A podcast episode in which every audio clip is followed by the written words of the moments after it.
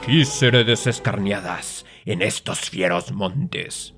Allí les quitan los mantos y los pellizones, las paran en cueros y en camisas y ciclatones. Espuelas tienen calzadas los malos traidores. En mano prenden los hinchos fuertes y duradores. Por Dios vos rogamos, don Diego y don Fernando, no.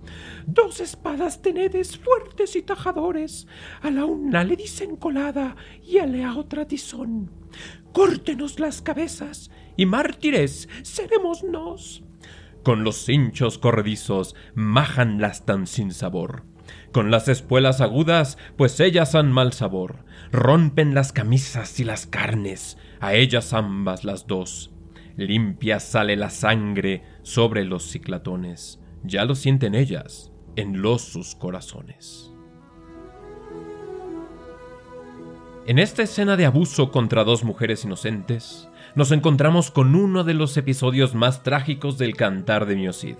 Una obra que está llena de exilio, traición, conquista y el deseo de hallar justicia en el despiadado y peligroso mundo medieval. Cualquier parecido con la realidad no es ninguna coincidencia.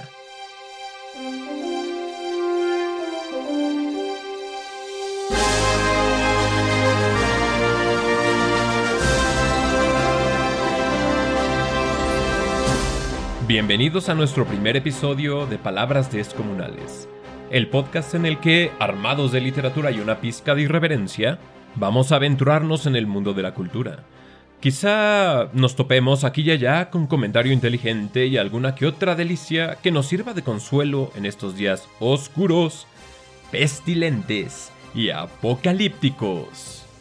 Yo soy Pablo Medina y seré su anfitrión aquí en Palabras Descomunales. En este primer episodio los invito a cabalgar junto a uno de los personajes que inauguran la cultura hispánica, una especie de mito fundador. Me refiero, claro está, al Cid Campeador. Seguramente ustedes tuvieron oportunidad de leer o de sufrir el cantar cuando iban en la secundaria o en la prepa. Si les pasó como a mí, no dudo que haya sido una experiencia bastante olvidable, si no es que hasta soporífica. Si nos preguntamos ¿para qué leer al Cid hoy en día? La respuesta corriente es que es un temprano monumento de la lengua castellana. No, y, y como tal, nos lo tenemos que zampar. Pero la verdad es que este argumento no me gusta para nada. ¿No sería mejor que leyéramos Cantar de Miocid por sus propios méritos literarios? ¿Los tiene siquiera? ¿Tiene alguna relevancia para nuestros días? Bueno, la verdad es que como Cantar de Gesta tiene bastantes defectos. Nos queda una copia de un manuscrito que hizo un tal Pedro Abad. Además, no copió demasiado bien, o muchos de los versos se fueron perdiendo quién sabe cómo. Así que nos llega un texto incompleto, que comparado con otros cantares de gesta deja mucho que desear en cuanto a su artificio poético. Por ejemplo, en otros cantares, como en la Chanson de Roland, eh, los metros son muy regulares. Otros cantares además tienen un chorro de lo fantástico y son historias muy emocionantes, que se acercan mucho más a la literatura fantástico medieval que nos encanta, como El Señor de los Anillos o Juego de Tronos. El héroe de Cantar de Miocid tampoco es ideal. Y nos lo pintan muy preocupado por andar de lamebotas del rey o por andar masacrando gente para quitarle su oro. Pero yo creo que somos bastante injustos con el Cid. A mí me gusta más imaginármelo como un aventurero, como un entrepreneur, vamos a decir. Es un héroe que es mucho más humano que otros caballeros medievales, que están idealizados y un poquito de más. El Cid no es nada más una demoledora que iba matando moros, también es un personaje que tiene su parte de humanidad y que se enfrentaba a problemas que no nos serían tan ajenos. Además, termina por configurar un cierto modelo de lo que es pertenecer a la cultura hispánica, una cultura que está llena de contradicciones y de maravillosos coloridos. Así que, pues sí, hay que leer al Cid porque es el primer monumento del español, etcétera, etcétera. Pero también hay que leerlo porque nos puede orientar en el mundo tan desorbitante que habitamos. Y para parafasear, si sabemos nuestros orígenes, vergüenza nos daría comportarnos como animales. Este es el verdadero valor de la tradición, y en materia de literatura, El Cid es nuestro fundador. En este episodio que llamamos Cabalgando con el Cid, nos vamos a centrar en el personaje histórico, para hacernos una idea un poco más robusta de lo que es el cantar. Incluso si no lo han leído, van a poder seguir este episodio sin dificultad. Si ya lo leyeron, pero necesitan un refresher de la historia, nuestro episodio 2 va a ser algo así como una dramaturgia donde les voy a contar a grosso modo el cantar completo, que además se van a poder chutar en una sola escuchada. También tengo la idea de hacer una versión un poquito modernizada y grabarla como audiolibro. No sé si tengan interés en eso, pero si sí, escríbanme a palabrasdescomunales@dilotextual.com. Repito, palabras descomunales todo junto arroba dilotextual todo. Yo creo que proyectos así de largos dependerán de cómo nos vaya. Así que se pues, echen una mano, no sean malitos, nada les cuesta, y vayan a la tienda de iTunes, denos una calificación y dejen un comentario. Además, pues no sean egoístas y compartan con sus cuates, sus amantes, sus apoderados, sus patiños y no olvidemos a sus secuaces. Hey, Casi se me olvida. No tenemos redes sociales porque su tiempo vale más que eso. Si quieren leer más de mis producciones literarias, vayan a dilotextual.com diagonal Pablo. Ahí encontrarán vínculos a mis escritos y les prometo que también el sentido de la vida y respuestas a todas sus preguntas más ardientes. ¿Quién fue el Cid? A pesar de que el Cid se convertiría en uno de los personajes más famosos de la historia de España, la verdad es que sabemos bien poco de sus primeros años. Lo que sí sabemos es que esos años fueron tumultuosos y violentos. ¿Cómo llegamos a esa situación? España como tal no existía. Quedaban algunos recuerdos y códigos legales de lo que había sido la provincia de Hispania del Imperio Romano, y también de los reinos visigodos, que se hicieron del poder cuando el Imperio romano perdió su influencia. La caída romana es uno de esos eventos que, si tratamos de ponerle fecha, ya le dimos en la torre a cómo fueron las cosas en realidad. Un historiador excelente de la Edad Media dijo alguna vez que la caída del Imperio romano fue más algo así como una muerte de varios siglos. Un rehusarse a morir cuando ya todo el mundo había cambiado. La muerte lenta del Imperio Romano, en mi opinión, empieza por ahí del año 235, cuando, con el asesinato del emperador Alejandro Severo, se viene la crisis del siglo III.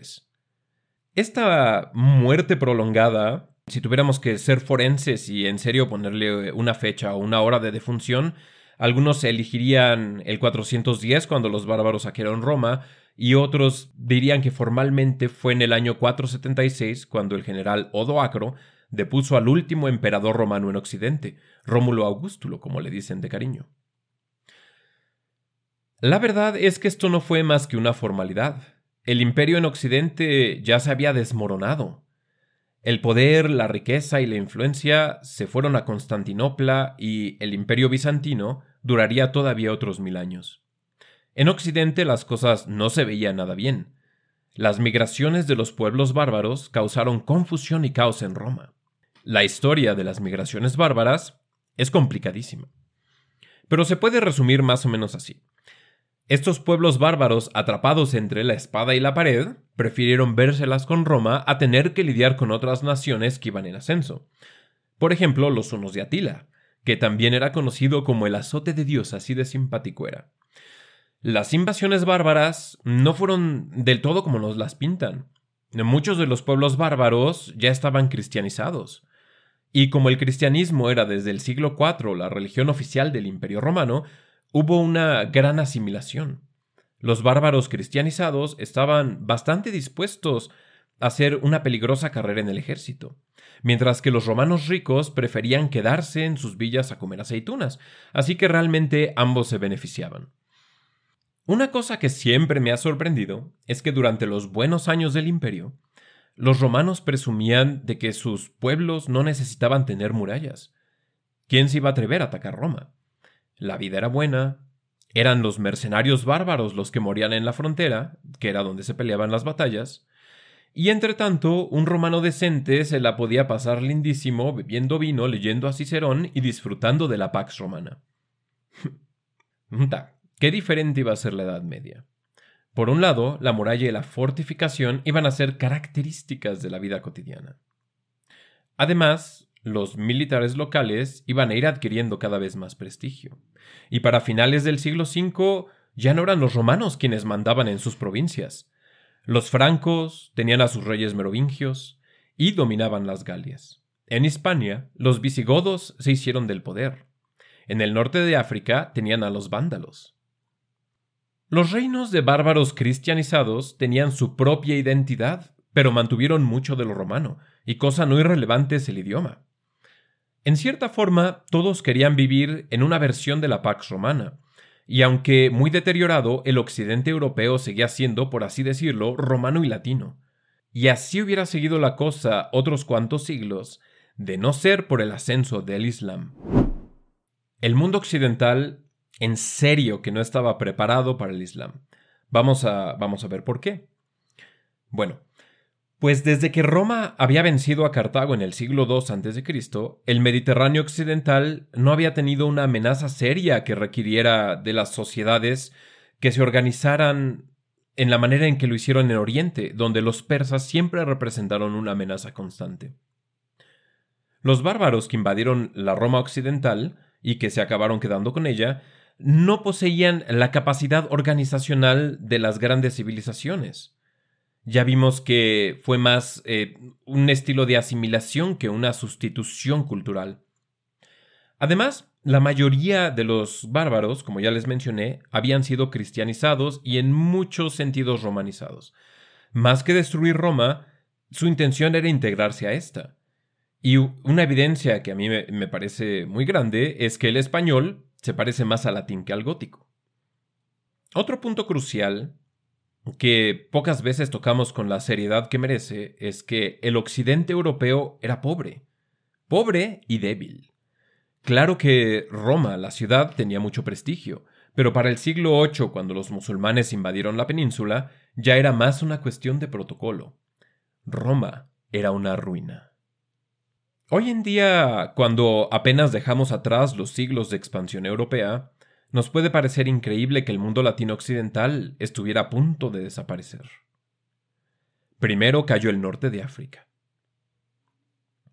Vamos a tratar de imaginar lo que experimentó la gente de esos tiempos. El norte de África era el bastión de la cristiandad, y se perdió en contra del Islam en muy pocos años. Vamos a hacer una analogía.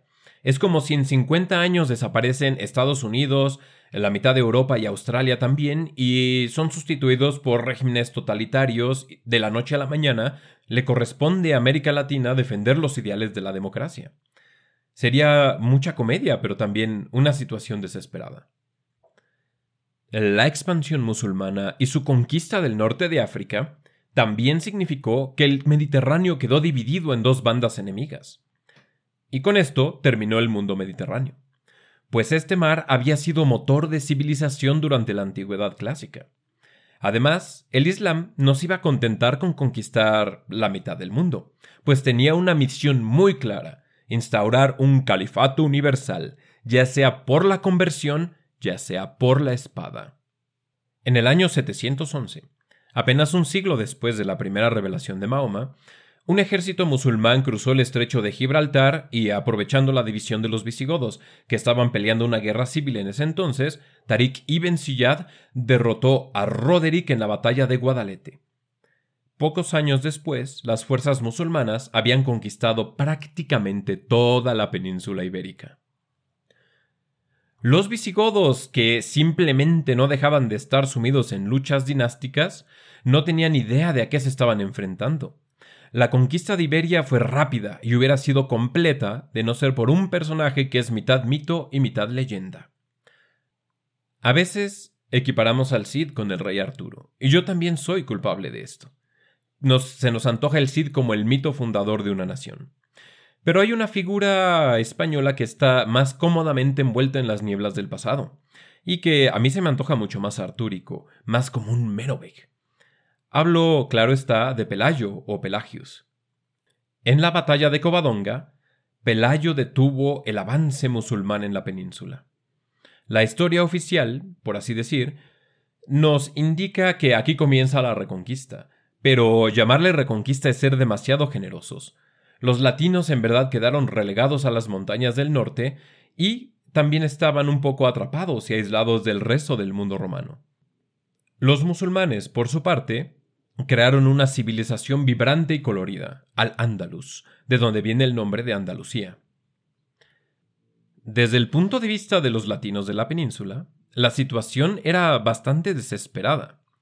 Quedaron privados de las rutas comerciales no solamente del Mediterráneo, lo que implicaba que también perdían acceso al rico oriente grecorromano, sino que hasta el pobre occidente les quedó un poco vedado, ya que los duros caminos de Navarra, Asturias y Aragón no tenían mucho que ofrecer a los comerciantes eh, cuando se comparaban con el ameno camino de la costa.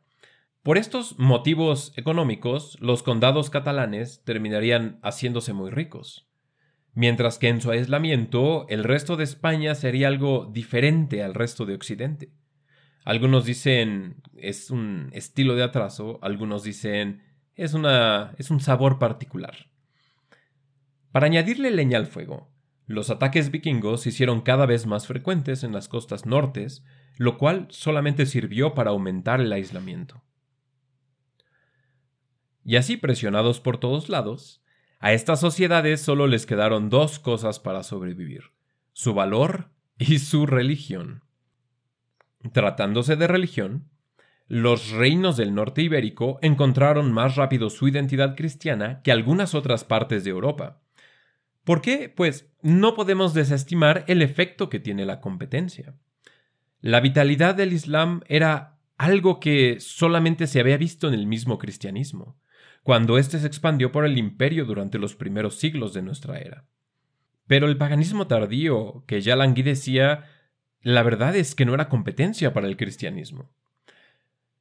Durante los siglos previos a la llegada del Islam, los cristianos habían gastado sus fuerzas en luchas intestinas. El arrianismo y el donatismo son ejemplos que se me vienen a la mente.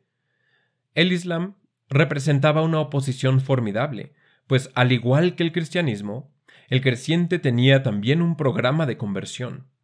Además, ambas religiones exigen exclusividad de sus creyentes. Se puede ser iniciado en los misterios eleusinos y adorador de Mitra a la vez, pero es impensable ser cristiano y musulmán al mismo tiempo. Ante este nuevo oponente, el cristianismo latino fue tomando más forma y configuraría esa piedad tan a la española que heredaríamos los latinoamericanos también, con sus, con sus propios matices, claro está. En materia de armas, los reinos del norte hallaron su ocupación preferida, ya sea guerrear entre ellos, guerrear contra musulmanes, y, lo que fue una actividad sumamente provechosa, guerrear como mercenarios en nombre de algún señor moro.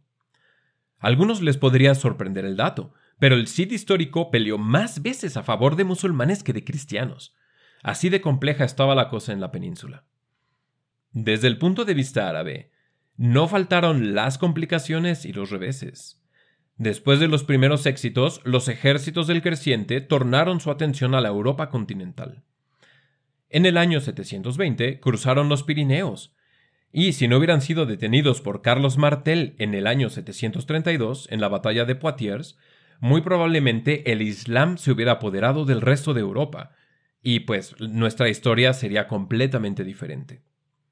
Carlos Martel, que en ese entonces era el mayordomo del palacio de los decadentes reyes merovingios, es el fundador de la dinastía carolingia, cuyo más grande expositor es Carlomagno. Carlomagno trataría de recuperar la península para la cristiandad, pero en este fracaso se libraría la batalla de Roncesvalles, donde se forjó la leyenda del cantar de Roldán, que es el cantar de gesta de los franceses, y otro monumento junto con el Cid de la juglaría latina, aunque esa ya es otra historia. El Islam nunca conquistaría Europa. Carlos Martel detuvo su avance definitivamente. Además, y aquí estoy hablando retóricamente, pues ¿para qué querían los musulmanes ir a buscar aventuras tras los Pirineos cuando se estaba tan bien en Al-Ándalus? No solo eso, sino que un terremoto político ocurrió en el mundo islámico. El califato Omeya se extendía desde Samarcanda y Kabul, que está por ahí por Afganistán y ya bastante cerca de China, hasta Lisboa y Toledo. Ocupaba todo el norte de África, pero terminó cayendo en el año 750 en lo que se conoce como la Revolución Abáside. Los omeyas retuvieron el poder solo en la península ibérica, y esto pasó a llamarse el Califato de Córdoba. A su modo, también quedaron aislados. Así pues, que comience la convivencia.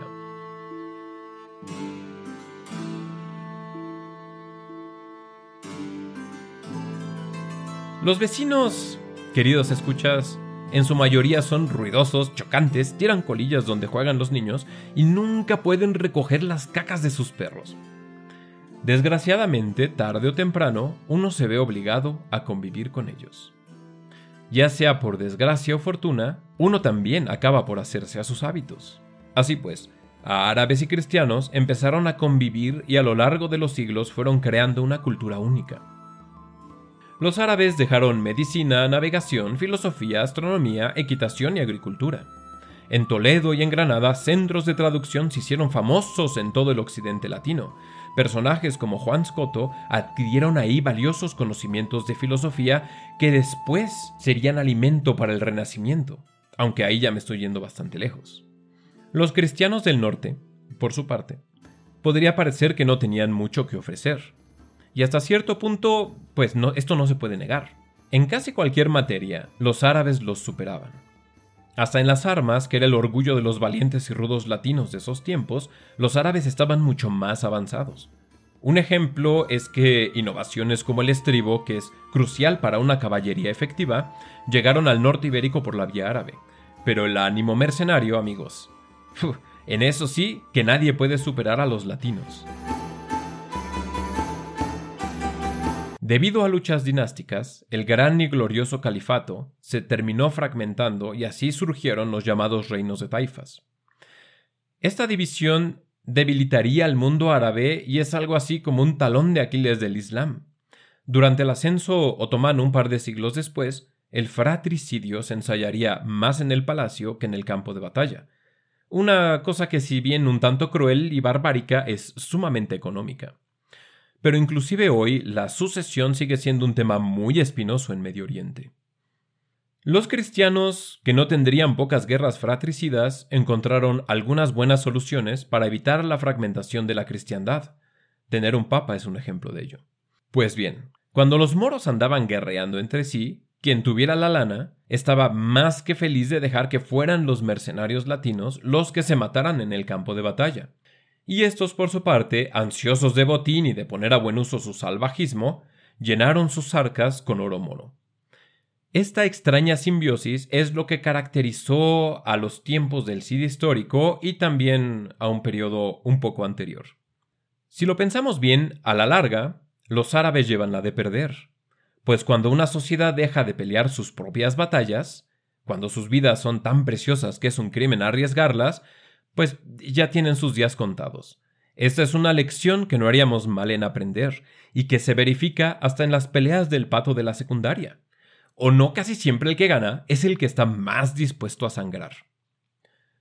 Los reinos taifas debilitaron al Islam de la península. Los reinos cristianos, que no representaban una amenaza para el califato unificado, fueron medrando hasta que, por así decirlo, los moros se dieron cuenta de que ahora tenían a un león suelto en el barrio. Y no solo un león, sino también una barra, un aragón y algo que nadie hubiera creído que tuviera importancia, una Castilla. Los reinos cristianos se fortalecieron militar y culturalmente.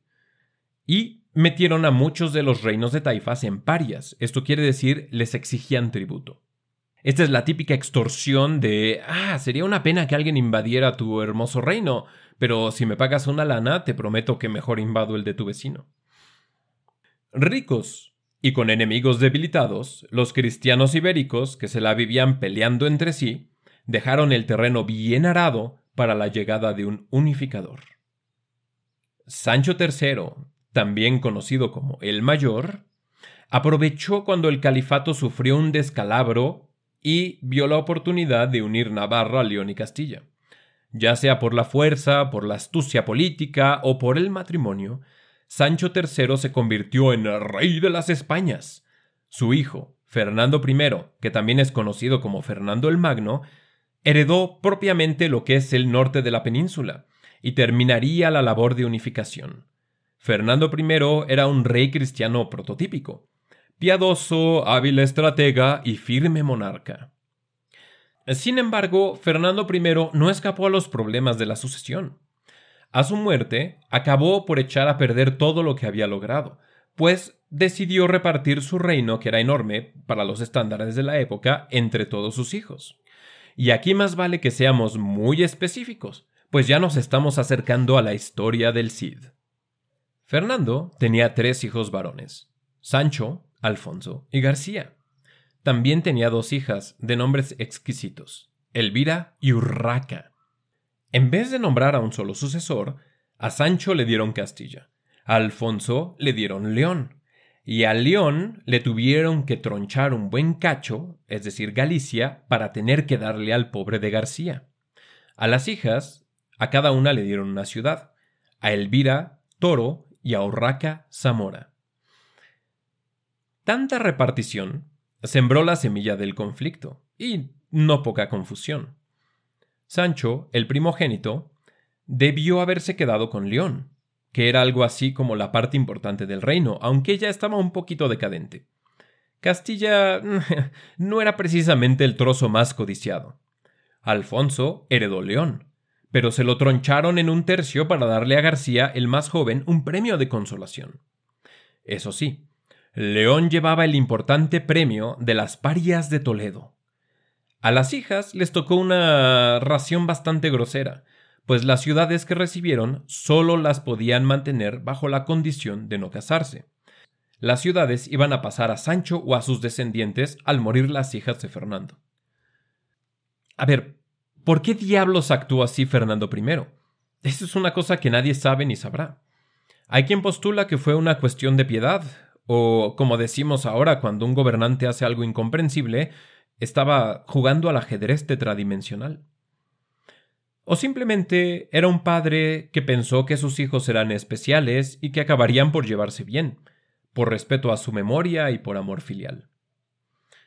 Pero bueno, casi casi que apenas enterrado Fernando el Magno, los hermanos empezaron a pelear. Al principio, se molestaban usando sus taifas como pretexto, por ejemplo, Alfonso atacaba a Badajoz, que estaba bajo la protección de García, con la ilusión de que su hermano le presentara batalla y le diera un pretexto para derrotarlo. Esta noble táctica entre hermanos es lo que en mi tierra se conoce como quedito.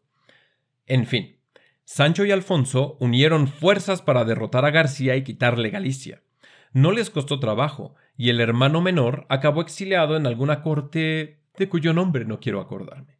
Poco después, Sancho le declaró la guerra a su hermano Alfonso y lo venció con relativa facilidad, pues Sancho tenía entre sus guerreros a un tal Ruy Díaz, que resultó ser algo así como un sobante del campo de batalla, uno de esos virtuosos que hacen que algo dificilísimo parezca juego de niños. Y no por nada, hoy en día lo conocemos como el campeador o campi doctoris, es decir, maestro del campo de batalla.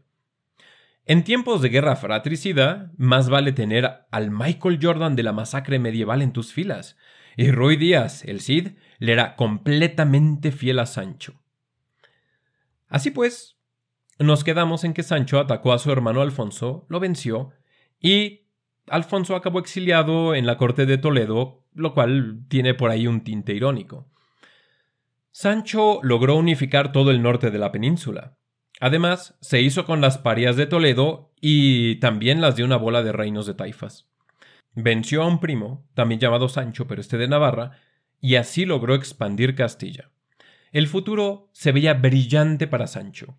Y no estaba fuera de la cuestión la reconquista de Toledo, Valencia, y quién quita si no hasta lograría, ya sea por armas o matrimonio, inaugurar una dinastía que unificaría a todos los reinos cristianos de Iberia. Así sí que se podría empezar la reconquista. Aquí es donde nuestra historia da un giro bastante curioso. A Sancho no le bastó ser rey de todas las Españas y tener en parias a buena parte del mundo musulmán de la península. Díganme si no, la piedra en el zapato molesta más que el cuchillo entre las costillas. Así que Sancho anduvo a conquistar las ciudades de sus hermanas.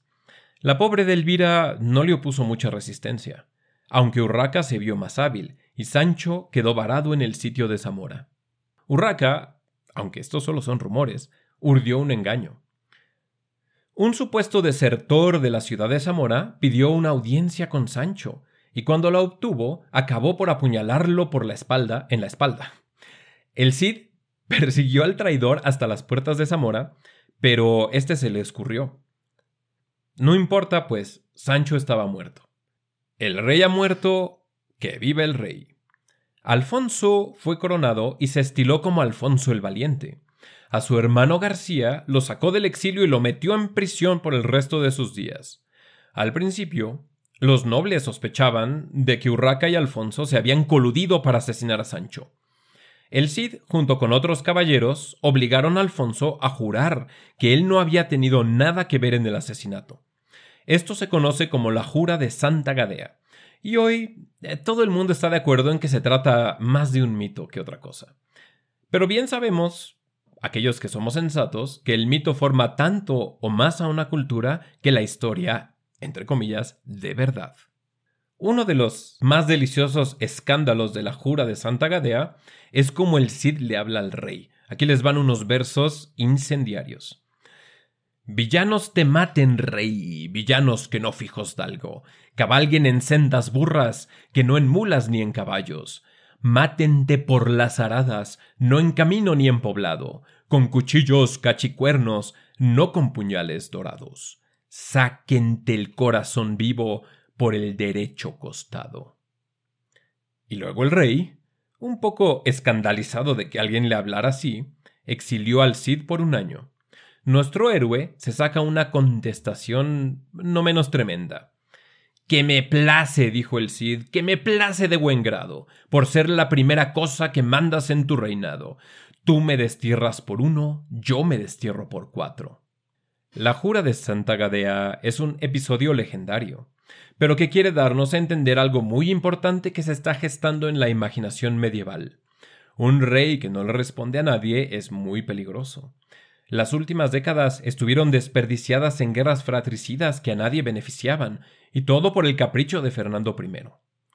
Pero si al rey se le puede obligar a responder por sus crímenes y por sus ineptitudes, entonces la cosa marcha mucho mejor. Queridos escuchas, esto es una innovación cultural, es el principio de una revolución en materia de derecho. Pero en fin, Alfonso fue coronado Alfonso VI, y ya sin hermanos incómodos que le estorbaran, se pudo dedicar a uno de sus más ambiciosos proyectos, la reconquista de Toledo. ¿Se acuerdan de que estos le habían dado asilo? Así se gastaban las lealtades en la Edad Media. Además, Ahora Alfonso tenía la lealtad del Cid. Vamos a hacer otra analogía deportiva. Es como si son dueños de un equipo de fútbol de segunda y por algún azar del destino el mejor jugador del mundo acaba firmando con ustedes. Es obvio que van a poder arrasar con la competencia, pero no se les puede olvidar la ardidez de aquella vez que perdieron 40-0. Y así Alfonso desconfiaba del Cid no le informaba bien los planes y favorecía a otro vasallo, que no era mal guerrero, aunque sin embargo pasó a la historia sidiana como el comic relief, es decir, García Ordóñez. En una de esas, el Cid no sabía que Alfonso andaba en Toledo, y atacó, poniendo en riesgo la vida del rey, y por este motivo fue exiliado por primera vez. En sus aventuras del destierro, el Cid se rentó como mercenario para los reinos de Taifas, pues ni modo que se pusiera a vender tacos. Alfonso, entre tanto, parecía imparable. Iba expandiendo sus dominios y al mismo tiempo financiaba sus aventuras subiéndole los impuestos a sus vasallos. Y ya ven que esta táctica nunca puede fallar. Los príncipes taifas, viendo que la gorda estaba por cantar, pidieron la ayuda de una joven dinastía que se había apoderado de todo el noroeste de África. Y esta dinastía se llaman los almorávides. Los almorávides, felices de expandir sus dominios, cruzaron Gibraltar y en el año 1086 ejércitos cristianos y musulmanes se enfrentaron en la batalla de Sagrajas, que fue una de las más sangrientas de la historia medieval. Fue una derrota decisiva para Alfonso VI. Y aunque Alfonso no sufrió pérdidas territoriales, sí lo dejaron cojo, y perdió a muchos de sus mejores caballeros. Asustado, Alfonso se tragó su orgullo y le pidió al Cid que volviera. El Cid aplicó la de Pues está bien, pero no te sorprendas si después me pongo mis moños. Y así, el Cid dejó que Alfonso se las viera solo contra los almorávides, cuando estos volvieron a invadir. No sé si haya sido un malentendido o ya había demasiada mala leche entre los dos, pero Alfonso vuelve a exiliar al Cid, y esta vez le confisca sus tierras y además aprisiona a su familia. Pero el Cid, que ya era un experto en materia del exilio, se dedicó a apoderarse de Valencia. Valencia era uno de esos reinos de taifas que invitaron a los almorávides, pero se arrepintieron al ver que cuando se trata de despotismo, moros y cristianos son pues, más o menos lo mismo. El Cid jugó con estas divisiones internas y, con una coalición multicultural, fue conquistando poco a poco un territorio que no había estado en manos cristianas desde hace casi 300 años. Aunque el Cid técnicamente seguía siendo vasallo de Alfonso, al rey le convenía dejar que el Cid hiciera lo que quisiera. Cuando los almorávides volvieron a atacar en una nueva invasión, Alfonso usó Valencia como señuelo, así ahorrándole muchas penas y muchas viudas a Castilla. El Cid usó sus talentos y su mente estratégica hasta que por fin, en el año 1094, logró conquistar la ciudad de Valencia. Los almorávides lanzaron un feroz contraataque, pero el Cid los aplastó. Esto fue sumamente humillante para los almorávides, pues ni siquiera consideraban al Cid un noble. Además, como Alfonso no había ayudado a su vasallo en contra del ejército invasor, y acuérdense que el señor, uno de sus principales deberes, era la protección de sus vasallos, pues el prestigio del Cid se fue por las nubes, y el de Alfonso sufrió unos cuantos daños irreversibles.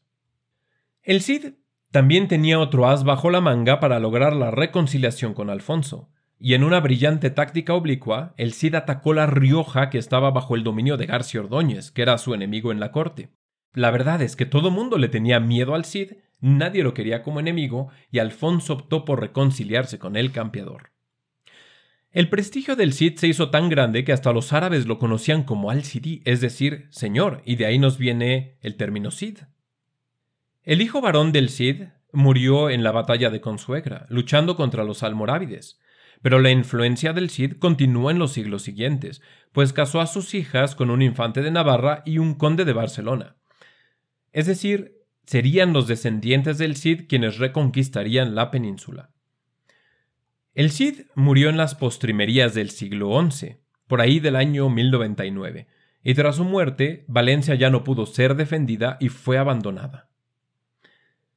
Ahora bien, los almorávides se hicieron de toda Al-Ándalus, pero su reinado no fue demasiado largo. Una nueva dinastía, los almohades, se hicieron de todo el norte de África y de buena parte de la península. En esto no tuvieron pocos descalabros, pero los almohades sí lograron consolidar su dominio en Al-Ándalus. Para cuando se compuso el Cantar del Cid, por ahí del año 1150, los reinos cristianos ya habían caído en el desorden. Alfonso VI el Valiente hizo un desastre de la sucesión y tras su muerte se peleó una guerra civil que duró casi una década. Con los reinos cristianos debilitados, la expansión almohade representó un riesgo tan grande para la cristiandad que el Papa tuvo que convocar a una cruzada.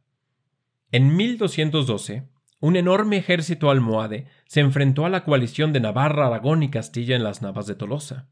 Tras una victoria decisiva de los reyes cristianos, el poder musulmán en la península decaería hasta desaparecer casi por completo para mediados del siglo XIII.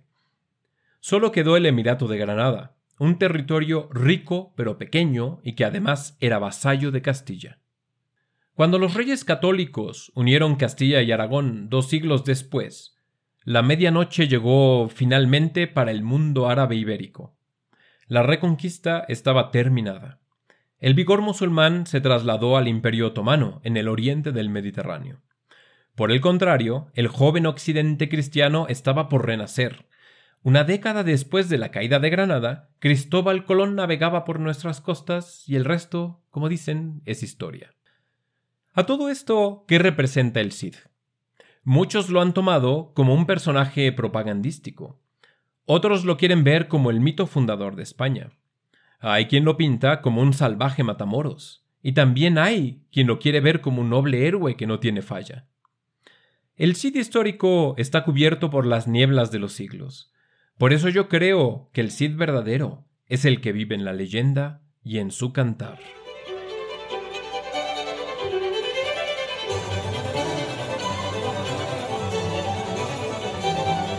Gracias por escuchar este episodio de Palabras Descomunales, que llamamos Cabalgando con el Cid. En nuestra próxima entrega vamos a adentrarnos en el texto del cantar y vamos a hacer un refresher para los que lo leyeron hace mucho, que al mismo tiempo va a ser una forma divertida de conocerlo si nunca han tenido la oportunidad de leerlo.